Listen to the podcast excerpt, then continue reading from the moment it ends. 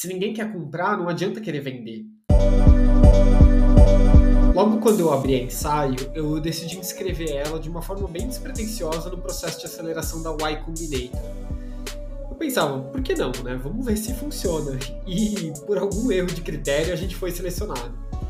E aí foi muito interessante porque em uma das primeiras mentorias eu tive uma aula com o time da A16Z e eles falaram sobre a tese de investimento deles. Né? A ideia era que eles demonstrassem como que normalmente venture capitalists eles escolhem startups. E aí, dentro de vários critérios que eles estavam falando, um deles era que as startups tivessem product market fit. Né? Esse termo que, enfim, todo mundo usa, uh, seja no cenário de inovação, startup, etc. Um dos participantes fez a pergunta que todo mundo tinha em mente: o que, que define que uma solução atingiu o product market fit?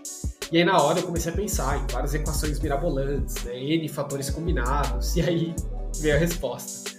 Product Market Fit acontece quando o mercado compra em uma velocidade maior do que você pode produzir. Eu achei genial isso. Isso não serve não só para startup, mas principalmente como critério para qualquer solução inovadora que alguém está produzindo e necessita de validação. Uma inovação válida é aquela que o mercado traciona mais rápido do que a sua capacidade de responder. E a partir desse momento, o trabalho é criar as condições para responder e não para tracionar. Eu acho genial essa lógica que parte do pressuposto que as pessoas querem comprar ou usar e não do pressuposto que alguém quer oferecer e vender. Muitas vezes, as empresas elas se perdem um pouco em táticas mirabolantes de vendas, growth, marketing, quando na verdade essas estruturas elas são bases para que as pessoas queiram comprar. Se ninguém quer comprar, não adianta querer vender.